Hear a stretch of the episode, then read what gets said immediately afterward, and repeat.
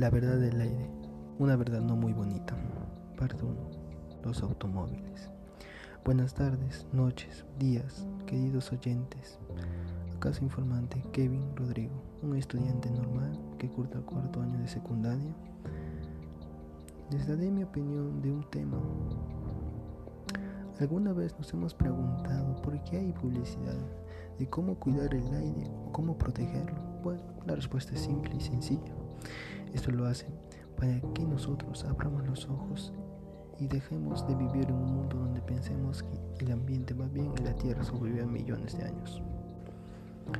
Pero no es así esta verdad. La verdad es muy distinta y la realidad también. Tal vez muchas personas ya saben de este tema, pero ¿qué hacen a cambio? No hacen nada. Dejan a un lado este problema para que lo solucionen los grandes expertos. Ahora yo intentaré hacerte entrar en la realidad con una poca experiencia que tengo, ya que soy muy joven.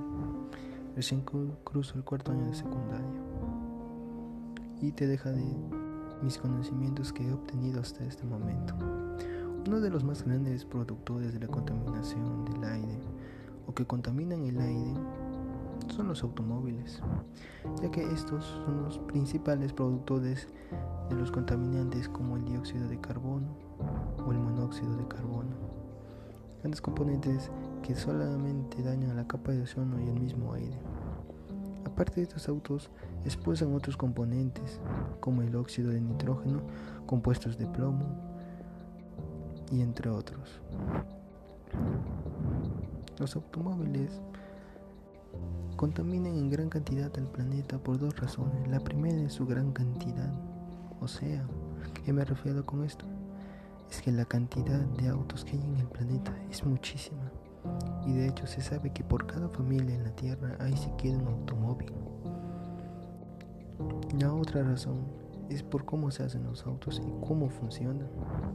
Los automóviles es cierto que fueron creados para el traslado y la facilidad de la movilidad del ser humano, pero al no saber cómo es que se utilizan, es que se utilizó el petróleo, uno de los más grandes factores para que un automóvil funcione, el cual si este es quemado, produce grandes gases tóxicos que contaminan el aire. Además, no digo solamente que daña al, ambiente o a los propios humanos, sino este también daña a las plantas y a los animales, ya que el ambiente es de todos y el aire también.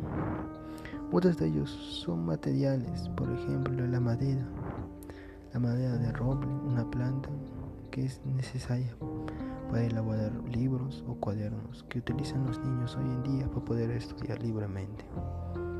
O los animales, que de ahí nace la leche, nace la carne, otros componentes que los propios humanos consumimos. O sea, ¿a qué me refiero con esto? Es que contaminar el aire no solamente es asesinar los propios humanos con nuestras propias acciones, sino también es matar, matar la propia vida en la tierra. Por eso nosotros ahora empecemos a conducir, empecemos a girar y tomar el rumbo, tomar el volante de nuestro, de nuestro futuro.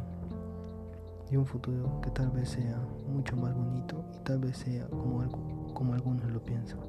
Gracias, espero que le des like y compartas esto.